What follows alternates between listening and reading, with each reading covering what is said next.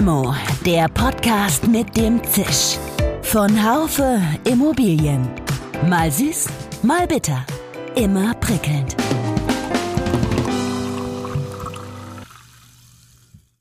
Hallo, liebe Limo-Fans. Die Expo Real ist vorbei. Vorher habe ich diese Limo aufgenommen und mit Dr. Carsten Schmidt ein Gespräch geführt. Er ist CEO von Amperes Energy. Das ist ein Beratungsunternehmen für Energieoptimierung. Und warum sage ich das jetzt? Die energetische Optimierung von Gebäuden ist eines der Kernaufgaben unserer Zeit. Trotzdem ist dieses Unternehmen, sind solche Unternehmen nicht als Aussteller zur Expo Real zugelassen. Ich glaube, hier wird es wirklich dringend Zeit für die Expo Real, an ihrem Konzept zu schrauben. Auch in unserer heutigen Limo geht es um Schrauben, um Stellschrauben bei der energetischen Optimierung, darum, dass Mieterstrom schon jetzt lukrativ sein kann, wo doch Bundesbauministerin Clara Geiwitz das Modell eigentlich als Mieterstromverhinderungsmodell vorgestellt hat. So wie Mieterstrom heute von vielen betrieben wird, springt es zu kurz. Wir betrachten Mieterstromprojekte immer etwas größer. Wir betrachten auch die Wärmeseite und nutzen den Strom aus der Photovoltaikanlage nicht nur, um die Bewohner eines Objektes mit Strom zu versorgen, sondern auch die Wärmepumpe als Beispiel aus der Photovoltaikanlage zu versorgen. Klimaneutralität kann tatsächlich ein Geschäftsmodell sein. Das lernen Sie, wenn Sie diese Limo bis zum Ende hören. Das war marketingtechnisch top, aber völlig unnötig, denn diese Limo-Folge ist so spannend, die müssen Sie sowieso bis zum Ende hören. Mein Name ist Dirk Glabusch, ich bin Chefredakteur des Fachmagazins Immobilienwirtschaft. Herr Dr. Schmidt, guten Tag. Herzliche Grüße nach München. Jetzt sind wir mal wieder in München. Haben Sie die, äh, das Vergnügen gehabt, die Bayern-Spieler beim letzten Samstag oder Sonntag auf dem Oktoberfest zu sehen oder ist das nicht so Ihre, Ihr Brit, wo Sie hingehen? Ja, hallo Herr Labusch, ich grüße Sie. Vielen Dank für die Einladung. Doch, ich gehe auch gerne aufs Oktoberfest, aber tatsächlich war ich dieses Jahr noch nicht auf dem Oktoberfest. Äh, das steht heute am Nachmittag ein. Äh, dementsprechend habe ich die, die Bayern-Spieler nicht gesehen. Aber natürlich war das hier überall in den Medien zu sehen dass die beiden Spieler wieder im Käferzelt waren und äh, dort das Oktoberfest gefeiert haben. Wunderbar. Also bevor Sie jetzt heute zum Oktoberfest dürfen, müssen Sie noch arbeiten. Wir werden uns ein bisschen unterhalten und nicht nur über das Oktoberfest sprechen, wobei ich mich auch schon ein bisschen drauf freue, weil eine Stunde werde ich da wahrscheinlich auch sein, wenn ich auf der Expo bin, äh, die ja dann auch in diese jetzt die Tage stattfinden wird. Äh, Dr. Schmidt, Ampers, sprechen wir ganz kurz über, über Ihr Unternehmen. Ampers Energy ist ein Spin-off äh, der Fraunhofer Gesellschaft. Sagen Sie vielleicht einfach mal drei Takte zum Unternehmen. Ja, genau. Also wie Sie es gerade gesagt haben, äh, MPS Energy ist ein Spin-off der Fraunhofer Gesellschaft. Ähm, und wir als Unternehmen haben es uns äh, letztlich zum Ziel gesetzt, mit äh, intelligenten Software-as-a-Service-Anwendungen den Immobilieneigentümer entlang der Customer Journey zu unterstützen bei der ja letztlich klimaneutralen Gebäudeenergieversorgung. Customer Journey, das ist schon so ein tolles Wort. Das habe ich noch nicht wirklich mit im, im Zusammenhang mit Energie gehört, dieses Wort. Was ist das für eine Journey? Wo geht die Reise eigentlich hin? Also im Prinzip geht diese Reise beim Immobilieneigentümer vom Status quo hin in eine Welt, Welt ja, der, der klimaneutralen Gebäudeenergieversorgung. Also heute ist es so, ähm, dass die Immobilienwirtschaft, äh, insbesondere die Wärmeversorgung und auch die Stromversorgung von Gebäuden sehr ähm, differenziert voneinander betrachtet. Ja, letztlich ähm, dementsprechend ist es eine, eine Riesenherausforderung für den Immobilieneigentümer von einer ja, CO2-intensiven Gebäudeenergieversorgung, also auf Basis von Gasheizung und ähnlichem, an sozusagen die, ja, die, die Gebäudeenergieversorgung der Zukunft zu kommen, die auf Basis erneuerbarer Energien ist und damit komplett CO2-frei ist. Und aber das ist das, was genau wir als Unternehmen. Ja. Sorry, nein, nee, ich, ja, ach, unterbrechen tue ich eigentlich ungern, aber nur die, die Punkte oder sagen Sie mal ein paar Orte, dass ich mir das so vorstellen kann, ein paar Orte, ja. die auf Ihrer Journey, auf Ihrer Reise liegen. Ja, also die ähm, Punkte, die auf der Reise liegen, ist, dass man zunächst einmal äh, den Immobilieneigentümer dabei unterstützen muss, die Frage zu beantworten, wo steht er denn heute mit der Gebäudeenergieversorgung? Also wie ähm, CO2-intensiv ist denn seine Gebäudeenergieversorgung? Wenn man dann diesen Schritt geschafft hat, dann ist die nächste Frage zu klären, dass man den Immobilieneigentümer die Frage beantwortet, wie muss er denn jetzt seine Immobilien priorisieren bei der Dekarbonisierung? Also mit welchem Objekt fängt er an? Wo kann er unter Kosten-Nutzen-Gesichtspunkten die schnellsten Effekte erzielen? Wenn er dann die Immobilien priorisiert hat, dann ist die Frage zu klären, was ist dann das richtige anlagentechnische ähm, Konzept, um das Gebäude mit erneuerbaren Energien zu versorgen? Und auch, äh, wie sieht die CO2-Reduktion aus? Aber auch wie sieht die wirtschaftliche Situation aus? Also kann ich äh, damit Geld verdienen oder ist es eher ein Zuzahlgeschäft? Das ist zu klären. Okay. Und dann ähm, kommt der wichtigste Schritt, ist natürlich die Anlagentechnik äh, gemäß der Planungen äh, auch in der Immobilie umzusetzen und dann am Ende, genau wie man es geplant hat, die Anlagentechnik zu betreiben und auch die Energieflüsse abzurechnen, so dass die Refinanzierung dieses Investments ja letztlich auch äh, tragfähig ist.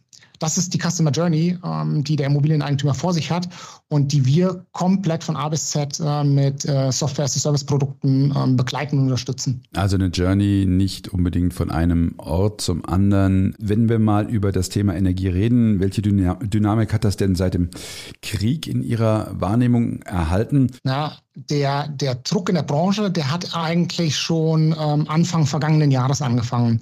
Da war es letztlich so, dass ähm, über das Brennstoffemissionshandelsgesetz der CO2-Preis eingeführt wurde und äh, das ja vom Gesetzgeber her geplant war oder geplant ist, dass der CO2-Preis äh, zukünftig auch zwischen Immobilieneigentümer und dem Nutzer der Immobilie ähm, entsprechend geteilt wird in Abhängigkeit vom energetischen Zustand des Gebäudes. Und das war zum ersten Mal, wo, wo wir wirklich gesehen haben, dass eine enorme Dynamik schon in den Markt der Immobilienunternehmen äh, reingekommen ist, weil sie auf einmal festgestellt haben, äh, dass die, die Gebäudeenergieversorgung, die ja sonst immer auf Rechnung der Nutzer der Immobilie ging, auf einmal auch ja letztlich die Kassen oder das Portemonnaie der Immobilienunternehmen ähm, adressiert hat. Mhm. Und da hat man wirklich massiv angefangen, sich damit auseinanderzusetzen, äh, insbesondere auch vor natürlich dem, dem Ausblick, was äh, die Tonne CO2 in Zukunft kosten wird, ähm, dass man hier mit neuen Konzepten arbeitet. Ähm, da haben wir schon wirklich eine enorme Dynamik gemerkt. Und was jetzt natürlich noch hinzugekommen ist, ist äh, natürlich der, der enorme ja, Anstieg in den Energiepreisen, äh, insbesondere auf der Gasseite, aber im Strommarkt hat es sich natürlich auch schon genauso niedergeschlagen. Und ähm, da war es letztlich so, dass das aus, aus unserer Wahrnehmung eigentlich jetzt der letzte Punkt war, ähm, der, der jeden eigentlich zum Handeln gedrängt hat. Und äh, in dieser Situation besteht natürlich eine Lösung ähm, oder eine Entkopplung von diesen steigenden Preisen, dadurch, dass man sich lokal äh, mit vor Ort erzeugten erneuerbaren Energien eindeckt und damit die Immobilie versorgt, weil auf diese Weise kann man sich von diesen steigenden Preisen sowohl was äh, die, die Kosten für den Klimaschutz angeht, als auch äh, die teuren Gebäudeenergieversorgungskosten äh, infolge der Ukraine-Krise, kann man sich davon natürlich vollständig entkoppeln. Können Sie die Arbeit, darf ich kurz fragen, können Sie die Arbeit eigentlich bewältigen? Ich stelle mir vor, jetzt kommen die sämtliche Immobilieneigentümer aus ganz Deutschland zu Unternehmen wie dem Ihren und wollen auf ihrer Journey begleitet werden. Wir haben ja immerhin Fachkräftemangel oder spüren Sie das bei Ihnen nicht so sehr? Ja, doch, natürlich. Das spüren wir überall. Das spüren wir auch bei den Partnerunternehmen, mit denen wir zusammenarbeiten. Aber da, da werden wir wahrscheinlich nachher noch zu kommen. Hm. Es ist so, dass äh, als wir vor gut vier Jahren gestartet sind, äh, da waren wir in der Situation, dass wir natürlich Kunden immer unmittelbar helfen konnten, äh, wenn die Anfrage hochkam. Jetzt haben wir durchaus äh, schon Wartezeiten, bis wir äh, mit der Projektarbeit beim Kunden beginnen können, äh, wo, wo man auch mal ein paar Wochen auf uns warten muss. Also das, das haben wir durchaus. Also vor dem Hintergrund, die Nachfrage hat enorm zugenommen an der Stelle. Ein paar Wochen, ich muss lachen. Ich warte schon, ich warte schon fast zwei Monate auf einen, auf einen Elektriker, aber, aber lassen wir das mal. Das geht nur um eine private Geschichte der hat, das ist wahrscheinlich nicht so wahnsinnig lukrativ. Wenn wir jetzt mal, wir hatten es eben ja schon diese, dieses Thema CO2 und das BEHG da angesprochen. Wenn wir noch über CO2-Ziele sprechen, wie weit sind wir denn da eigentlich inzwischen? Ich weiß noch, ich erinnere mich, vor ähm, nicht allzu langer Zeit gab es diese große Diskussion, wenn wir CO2 ähm, einsparen wollen, dann betrachten wir nur das Gebäude oder wir betrachten das Quartier. Ist es inzwischen, kann man sagen, ist es, geht es inzwischen auf Richtung Quartiersebene? Mhm. Ja, also das, was Sie gerade ansprechen, man muss es der Reihe nach sozusagen abschichten, das, das Problem oder die Herausforderung. Also grundsätzlich ist es leider, muss man sagen, erstmal so, dass sich, was die CO2-Emissionen im Gebäudesektor angeht, ähm, in den letzten zehn Jahren eigentlich nichts getan hat. Wenn wir diese fünf bis sieben Millionen Tonnen CO2-Reduktion pro Jahr schaffen wollen, dann müssen wir die Sanierungsquote ähm, auf vier Prozent anheben. Das heißt also eine Vervierfachung ähm, letztlich der Geschwindigkeit. Und das ist durchaus eine enorme Herausforderung. Aber, und das, das Schöne ist, äh, und das, das ist auch die feste Überzeugung, die wir sehen, in den Konzepten, wie wir das Ganze angehen, dass wir nicht nur die Strom- oder nur die Wärmeseite betrachten, sondern dass wir die Immobilie immer ganzheitlich in der Gebäudeenergieversorgung betrachten. Und uns gar nicht auf diese Diskussion sozusagen, was ist denn der Gebäudeenergieversorgung zuzuordnen? Ist es nur die Wärmeseite oder ist es nur die Stromversorgung? Darein äh, verzetteln wir uns gar nicht, weil der Schlüssel letztlich für, für eine wirtschaftlich tragfähige Sanierung besteht darin, dass man beide Seiten gleichzeitig anschaut. Also unsere Konzepte sehen letztlich immer so aus, zunächst muss man ähm, die Wärmeversorgung elektrifizieren. Das heißt also im Wesentlichen ähm, auf, auf Wärmepumpentechnologien umsteigen.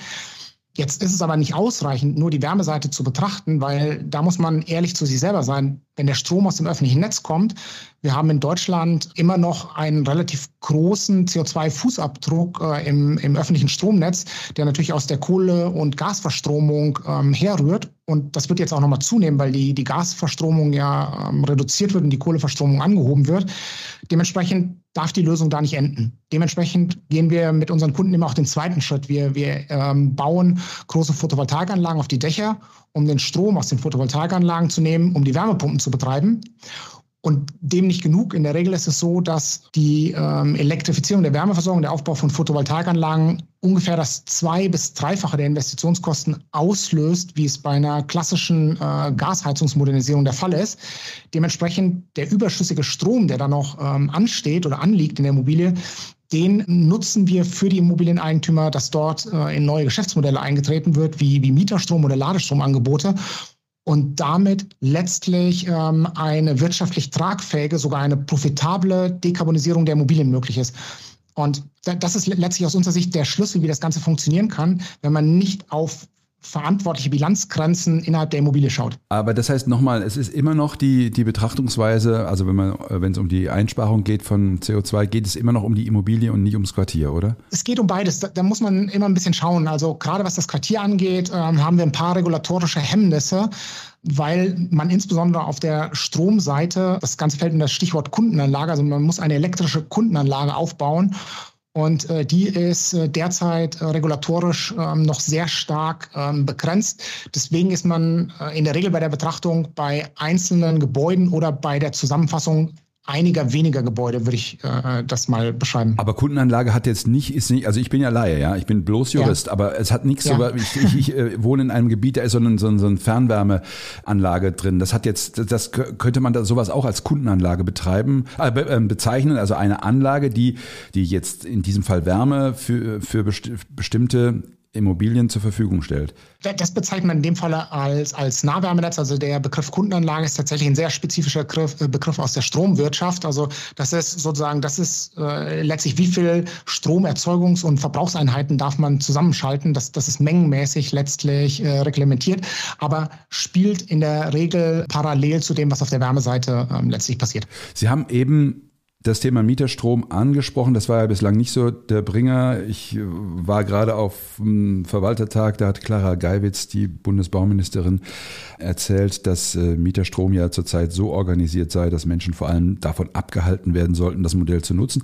Das soll sich also jetzt ändern, das hat sie auch versprochen.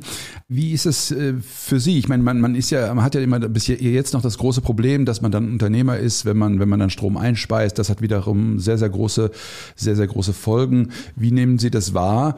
Und ähm, ist es tatsächlich so, dass sich da hier jetzt auch gesetzgeberisch etwas tun wird? Also grundsätzlich äh, ist es so, dass ich ein äh, absoluter Verfechter des Themas Mieterstrom bin. Also es ist gar nicht, äh, dass ich das, das Thema negativ finde, auch nicht so, wie es heute schon organisiert ist. Oh, da sind Sie einer der, der, einer der wenigen. Das müssen Sie mal äh, erklären, erläutern, ja. Ja, ja.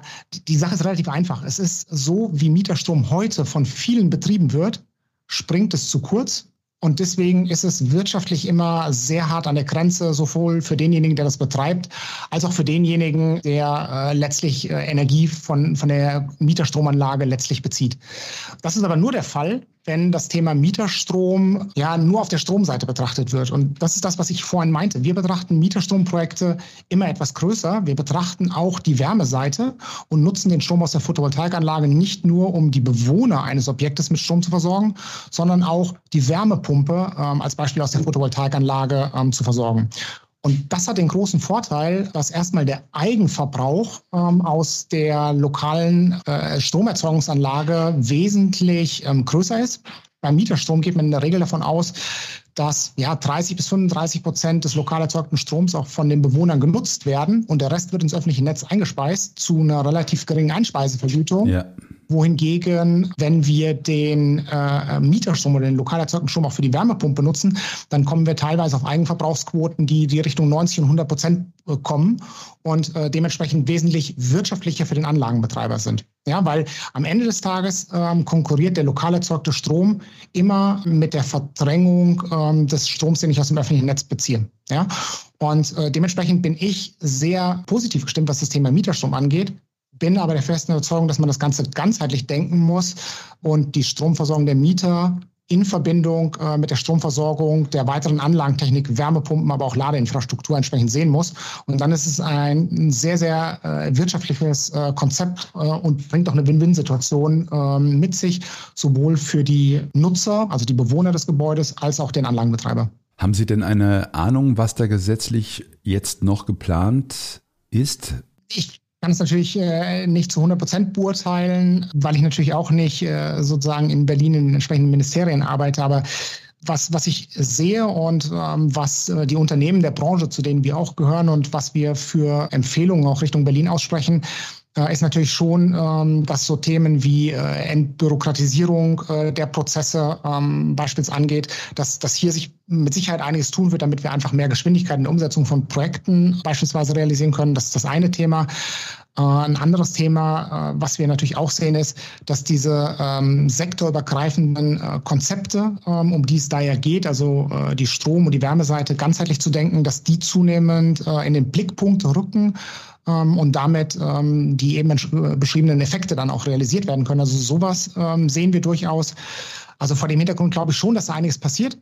Dennoch ist es momentan so, wenn man die, die politische Diskussion sieht, ähm, dass, dass ich leider auch sagen muss, dass eher das Gegenteil momentan der Fall ist. Also um mal da ein Beispiel zu machen, also was wir sehen, auf der einen Seite äh, ist ja in der aktuellen äh, EEG-Novelle vorgesehen, dass äh, voll einspeisende Photovoltaikanlagen eine Einspeisevergütung von ungefähr 13 Cent bekommen wohingegen Eigenverbrauchsanlagen, in dem Falle, dass sie einspeisen, für die eingespeiste Kilowattstunde nur ungefähr 8 Cent die Kilowattstunde bekommen. Und gleichzeitig haben wir in der Diskussion über die Novelle äh, des Gebäudeenergiegesetzes, also über das GEG, sind wir in einer Situation, wo, wo Wärmepumpen forciert werden sollen. Und das sind natürlich Dinge, die passen nicht 100 Prozent zusammen. Ja, also wenn ich auf der einen Seite die Wärmeversorgung elektrifizieren will, aber dann die PV-Anlage ähm, incentiviert wird, dass sie den Strom ins öffentliche Netz einspeist und sie nicht im Objekt äh, genutzt wird, das ist natürlich kontraproduktiv. Also vor dem Hintergrund ich bin tatsächlich auch gespannt, wo die Reise hingeht, aber ich glaube, das Verständnis für die Ganzheitlichkeit äh, ist durchaus äh, inzwischen gegeben. Sie haben das Thema äh, sektorenübergreifende Energieoptimierung eben angesprochen und dann auch im, im Zusammenhang mit, der, mit diesem ganzheitlichen Blick, den Sie auch immer wieder nennen. Das finde ich spannend, weil ich jetzt auch äh, immer mal wieder, wenn ich mal beim Arzt bin, dann ist es auch ein Arzt, der sagt, ich betrachte dich, Labusch, ich betrachte dich ganzheitlich und nicht nur deine Füße. Und ich habe immer das Gefühl, dass das tut mir besser, als wenn einer nur, nur, die, nur an irgendwelchen bestimmten Symptomen rumdoktert. Doktert. Aber vielleicht nochmal für, für, für, für, für Dumme wie mich. Also mhm. das ist äh, synchrones Management von, von Strom, Wärme und, und E-Mobilität. Ist das äh, dieses Thema sektorübergreifend und ist auch das, dass diese Ganzheitlichkeit, die Sie meinen? Das, das ist genau das, was ich meine. Und ähm, vielleicht, deswegen ist das ein gutes Beispiel, was Sie da gebracht haben äh, mit dem Arztbesuch, weil was wir typischerweise sehen ist, wenn ähm, jemand oder ein Immobilieneigentümer äh, eine Wärmepumpentechnologie einbaut und dann äh, entsprechend die Photovoltaikanlage auf dem Dach äh, entsprechend auslegt, hat man das äh, in der Vergangenheit immer sehr stark am, am Eigenbedarf, den das Gebäude hat, orientiert. Das heißt also, die Photovoltaikanlage wurde in der Regel äh, an dem Strombedarf der Wärmepumpe ausgelegt. So, was man dann in der Regel hat, ist, dass die Photovoltaikanlage in dem Falle viel zu klein ausgelegt wird, beziehungsweise weiter zur Verfügung stehende Dachfläche nicht genutzt wurde. Und ähm, bei unserer ganzheitlichen Betrachtung sagen wir immer zu unseren Kunden, naja, nutzt die gesamte Dachfläche, die euch zur Verfügung steht, baut die komplett mit der Photovoltaikanlage voll und dann organisieren wir schon den Verbrauch für die Photovoltaikanlage, weil wir einmal den, den Strom äh, in die Wärmepumpe reinschieben äh, und dass wir die Wärmepumpe entsprechend auch so steuern, ähm, wie die Erzeugung von der Photovoltaikanlage äh, es letztlich vorgibt für die Gebäudeenergieversorgung. Und dann nutzen wir den weiteren zur Verfügung stehenden Strom und speisen ihn nicht ins Netz ein, sondern machen daraus ein Mieterstromangebot oder ein Ladestromangebot. Und so ist die ganzheitliche Betrachtung der Gebäudeenergieversorgung mit all den Facetten, die dazu führt, dass wir einen viel stärkeren zahlenmäßigen Ausbau an Photovoltaik-Erzeugungskapazitäten hinbekommen und damit uns natürlich auch äh, viel weiter äh, von ja, letztlich den Energiekosten infolge der Ukraine-Krise entkoppeln können, weil je mehr Erzeugungsleistung, ähm, die nicht auf Gas basiert, ähm, desto besser im System. Und genauso positiv ist letztlich ähm, auch der Beitrag für das Thema Klimaschutz. Aber das Thema Wärmepumpe ist dann ein zwingend notwendiger Baustein in Ihrer Betrachtung? Oder wenn man sagen würde, wir würden jetzt irgendwie anders heizen, äh, dann äh, hätte, hätten Sie dann ähnliche Möglichkeiten? Sie müssen ja quasi den Strom verwerten ähm, und das können, können Sie über die Wärmepumpe, das hört sich ziemlich ideal an. Also die Wärmepumpe muss sein, oder? Ja, also momentan ist es eine nahezu alternativlose Technologie, die aber auch tatsächlich äh, schon seit Jahrzehnten zur Verfügung steht. Es ist jetzt ja nicht so, dass es eine Technologie ist, weil gerade äh, Tag ein, Tag aus über sie diskutiert wird, dass sie ganz neu auf den Markt gekommen ist. Also es ist ja tatsächlich schon eine Technologie, wo die Hersteller auch sehr viel Erfahrung mit haben. Aber es gibt natürlich auch andere äh, Technologien. Also ähm, wir, wir machen beispielsweise auch sehr innovative Projekte. Das, das ist tatsächlich nichts, was man im Moment Land auf Land ab einsetzen könnte, aber wo wir mit äh, lokaler Wasserstoffelektrolyse und einer Brennstoffzelle Gebäude mit Energie versorgen. Ähm, das ist durchaus auch äh, in die Zukunft geblickt äh, ein Lösungsansatz, der ähm, dort Einzug halten kann. Genauso äh, arbeiten wir aber auch äh, mit Stromdirektheizungen, sprich, wenn Wärmepumpen an ihre Grenze kommen, was die Vorlauftemperaturen angeht, wenn man im Gebäude dann mal höhere Temperaturen äh, hat, dann äh, arbeiten wir auch mit sogenannten Heizstäben äh, direkt äh, im Pufferspeicher drin, die wir dann auch mit Strom betreiben. Also da gibt es schon verschiedene technologische äh, Facetten, mit denen man da arbeiten kann. Aber tatsächlich die Wärmepumpe bietet ein enorm breites Spektrum an der Stelle ist das Thema dezentrale Energieversorgung. Also jede, jede Immobilie macht das möglichst für sich. Und wenn sie nicht mehr, wenn, wenn zu wenig Strom da ist, dann, dann bedient sie sich aus dem, aus dem öffentlichen Netz. Ist das das, wo es in der Zukunft hingehen muss? Also ich denke, wir werden am Ende werden wir äh, Mischkonzepte sehen. Ja, also äh, insbesondere dort, wo wir Regionen haben, also gutes Beispiel ist äh, die, die Stadt München. Äh, hier ist ja ein sehr gut ausgebautes Fernwärmenetz. Ähm, hier haben die äh, lokalen Energieversorger ähm, sehr früh angefangen, äh, Tiefengeothermie zu erschließen und haben damit eine sehr, sehr saubere Fernwärme. Ja, da, da würde ich am Ende des Tages sozusagen nie etwas gegen sehen. Aber es gibt auch andere Regionen in Deutschland, wo die Fernwärme ausschließlich äh, auf Braunkohle äh, beispielsweise basiert oder auf Braunkohlekraftwerken. Und da würde ich sagen, äh, ist tatsächlich, wenn man da infrastrukturell nicht in der Lage ist, andere Energiequellen beispielsweise in die Fernwärme reinzubringen, dann ist das dezentrale Versorgungskonzept ähm, das sinnvollste, weil es äh, im Prinzip eine, eine gewisse äh, Entkopplung von den steigenden Energiepreisen ermöglicht und tatsächlich einfach der Schlüssel ist, der ähm, letztlich in jeder Immobilie eine Klimaneutralität ermöglicht, weil eine Wärmepumpe und eine Photovoltaikanlage kann ich äh, in einer Vielzahl von Gebäuden letztlich umsetzen. Also Klar gibt es Einschränkungen, wenn ich einen Denkmalschutz habe, dann ist es an manchen Stellen einfach schwierig.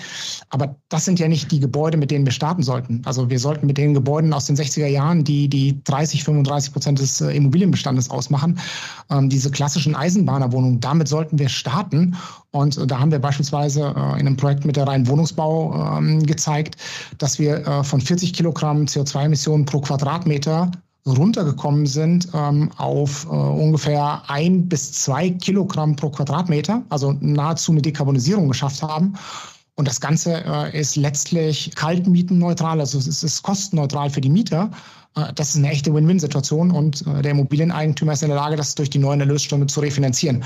Und darauf müssen wir uns stürzen und in diesen Objekten bin ich der festen Überzeugung, äh, wird der Weg in die dezentrale Energieversorgung gehen. Also Sie, Sie werden gerufen. Sie gehen in eine Immobilie und schauen sich an, welche Stellschrauben es gibt und wo man was machen könnte. Und Sie beraten den Eigentümer, so wie Sie es auch eben beschrieben haben bei der Beschreibung Ihrer, Ihrer Journey. Und dann ja. können Sie aber die Probleme, die dort oder die Stellschrauben, Stellschrauben, die können Sie nicht alle selbst beheben. Sie haben wahrscheinlich Partner, mit denen Sie zusammenarbeiten. Können Sie die mal nennen? Jetzt nicht unbedingt die Unternehmensnamen, aber, aber ähm, die Module, die Sie da vielleicht noch brauchen.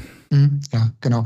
Also genau wie Sie es beschrieben haben. Also grundsätzlich ist es so, dass wir in dem ersten Schritt äh, durch eine Simulationsanalyse äh, die, den Gebäudeenergiebedarf, aber auch die verschiedenen technischen Versorgungsalternativen durchsimulieren. Dann wissen wir äh, am Ende dieser Phase, was ist die ideale Anlagentechnik, um das Gebäude zu versorgen. Wir kennen aber auch die Energieflüsse und können äh, anhand dessen auch die, die Wirtschaftlichkeit ähm, letztlich bewerten. Also der Immobilieneigentümer hat zu diesem Zeitpunkt ähm, erstmal einen kompletten Überblick, ähm, was er investieren muss, ähm, was die Betriebskosten angeht, aber auch wie seine Erlösströme aussehen, um das Ganze zu refinanzieren. Mhm. So, und wenn er dann die Entscheidung trifft, dieses Konzept umzusetzen, dann ist es in der Tat so, ähm, dass wir da mit, mit einem Partner, den, den kann man an der Stelle vielleicht auch nennen, weil es ja, ja, klar, äh, unser, unser, unser, Gesellschafter ist, also das ist in dem Falle äh, die, die Systems GmbH, das ist ein Unternehmen äh, der, der Cordes und Gräfe äh, KG aus Bremen, ein Familienunternehmen. Und was wir mit denen gemeinsam machen, ist, dass wir ja letztlich aus einer Hand dieses Energiekonzept für den Immobilieneigentümer umsetzen. Ähm, die Systems GmbH bringt mit dem Fachhandwerk äh, der, der GC-Häuser auf der einen Seite und der Anlagentechnik sozusagen alles mit, was es braucht, um das Energiekonzept umzusetzen. Und wir bauen parallel dazu ähm, dann den digitalen Zwilling für die Anlagensteuerung auf, aber auch organisieren die Abrechnung äh, über unsere Software, weil der Immobilieneigentümer ja dort in äh, neue Geschäftsmodelle einsteigt, die er eigenständig äh, Stand heute nicht abwickeln kann, weil es in seinen Systemen nicht berücksichtigt ist. Und so gehen wir dann tatsächlich wirklich in die, in die schlüsselfertige Umsetzung. Heißt also, das Energiekonzept wird wie in der Simulation ermittelt, dann wirklich im Bestandsobjekt ähm, umgesetzt und in Betrieb genommen. Und dann ist aber das Wichtige, wir, wir sind kein Contractor, wir, wir betreiben das Ganze nicht weiter, sondern wir, wenn das äh, Objekt schlüsselfertig erstellt ist, ähm, erfolgt die Übergabe an den Immobilieneigentümer. Es ist seine Anlage, es ist seine Technik und unsere Software ähm, steuert die Anlagentechnik wie es am Anfang in der Simulation äh, äh, ermittelt und ähm, vorgegeben wurde, beziehungsweise ähm, unsere Software unterstützt den Immobilieneigentümer bei der Abrechnung ähm, beispielsweise seines Mieterstromangebotes. Wie groß muss ein Immobilienunternehmen Ihrer Erfahrung nach sein, damit es sich für, für, für das Unternehmen lohnt? Also ich, ich meine jetzt, wie viel, ne, gehen wir mal von Wohnimmobilien aus, wie viele Einheiten, wo macht es Sinn? Im Idealfalle äh, macht es natürlich Sinn, dass das, Immobilieneigen, äh, das Immobilienunternehmen die Möglichkeit hat, gewisse Skalierungseffekte ähm, zu realisieren, dadurch, dass es mehrere ähnliche Objekte im Portfolio hat und man seriell diese Konzepte ausrollen kann. Also das hat natürlich einen enormen Kostenvorteil äh, letztlich für das Unternehmen, weil es natürlich nachvollziehbar ist, äh, dass ein Projekt, was ich nur einmal mache, wesentlich teurer ist, äh, als wenn ich äh, 10 oder 15 Mal das, das gleiche Sanierungskonzept mache. Deswegen ist es äh, so, dass wir äh, momentan äh, Unternehmen ab einer Größe von ungefähr 1000 Wohneinheiten bedienen. Ja, was aber nicht heißt, wenn ein Immobilieneigentümer äh, in einem Portfolio mit 300 Wohneinheiten ähm, sechs oder sieben Mal das gleiche Objekt hat, dass wir dann sagen würden, nein, wir machen das nicht für dich. Da muss man immer so ein bisschen einen Blick drauf werfen, um was für Immobilien geht es dabei tatsächlich. Also sind, sind die standardisierbar, sind die serialisierbar, so dass ähm, hier auch ein entsprechender äh, Nutzen erzielt werden kann. Das ist das eine.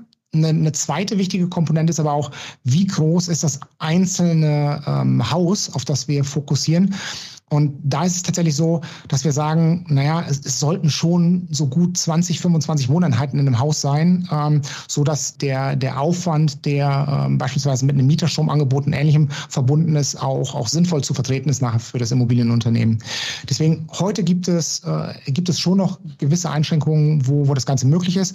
Aber wir arbeiten letztlich jeden Tag dran, auch kleinere ähm, Immobilieneigentümer, aber auch kleinere Immobilien als solche ähm, mit diesem System zu bedienen. Und das wird auch in den nächsten Jahren auf jeden Fall möglich sein. Okay, ja, das ist doch, das, das hört sich doch gut an. Wie sieht's denn jetzt aus noch mit dem Thema Panels? Also ich stelle mir vor, Sie haben ja einen Partner, die, ist das dann die Systems, die, die für die Solarpanels auch sorgt? Ähm, ich stelle ich stell mir vor, die sind im Moment fürchterlich schwer zu kriegen. Das ist das, was ich immer höre. Bei Ihnen nicht? Ja, ja, doch natürlich. Also die, die Situation ist überall am Markt äh, die gleiche. Dementsprechend ist es aber auch extrem wichtig, ähm, die Lieferketten gut zu planen und die Lieferketten ähm, zu, zu kontrollieren. Und damit ist es natürlich äh, mit einem Großhändler, wie es die, die GC-Gruppe aus Bremen ist, äh, zu der auch die Systems GmbH äh, gehört, äh, fällt es uns natürlich wesentlich leichter, die, die Lieferkette ähm, zu kontrollieren. Dementsprechend ist es aber auch wichtig, um ähm, hier eine, eine sinnvolle Bevorratung ähm, entsprechend zu ermöglichen, dass man auch zukünftig standardisierte ähm, Konzepte ähm, auf der einen Seite verfolgt, weil das macht sozusagen das ganze Modernisierungsvorhaben ähm, letztlich planbar. Ähm, und darüber hinaus ist es natürlich auch so, dass ein Immobilieneigentümer in einer sehr frühen äh, Projektphase auch im Idealfalle ein, ein Commitment gegenüber äh, der Umsetzung durch, durch uns und unsere Partner entsprechend abgibt, weil dann sind wir in der Lage, ja, den, den Vorlauf der Anlagentechnik zu managen. Weil mhm. es ist durchaus so, also Wärmepumpen haben im Moment nicht selten Lieferzeiten von 12 bis 18 Monaten. Ja, und das, das bremst natürlich solche Projekte aus.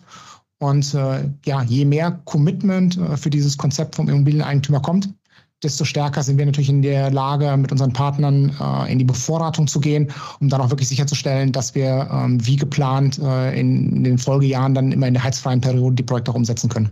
Gehen wir noch mal ganz kurz als letzten Punkt zum Thema Förderung. Wird da Ihrer Meinung nach genügend getan? Wir haben jetzt ja den Fall, den haben Sie ja beschrieben, dass durch dieses Brennstoff-Emissionshandelgesetz äh, es jetzt dann doch so ist, dass der Mieter auch in einer gewissen Weise intrinsisch motiviert sind, äh, ist der Vermieter, sorry, ähm, hier tätig zu werden. Aber reicht es aus, Ihrer Meinung nach? Ich meine, man, man ruft immer so schnell nach dem Start. Ja. Andererseits finde ich das Bestechen an Ihrem Projekt, dass man dann diese ganzheitliche Betrachtung hat, dass sich diese ganze Geschichte möglicherweise auch relativ schnell amortisiert und der und das Wohnungsunternehmen verdient. Braucht man da eigentlich noch Förderung? ich muss jetzt ein bisschen vorsichtig sein, was ich sage. genau. Aber also die, die Situation ist letztlich die, ähm, um Ihnen mal einen Einblick äh, zu geben, was, was wir in Projekten realisiert haben und was, was wir äh, auch sehen, was möglich ist.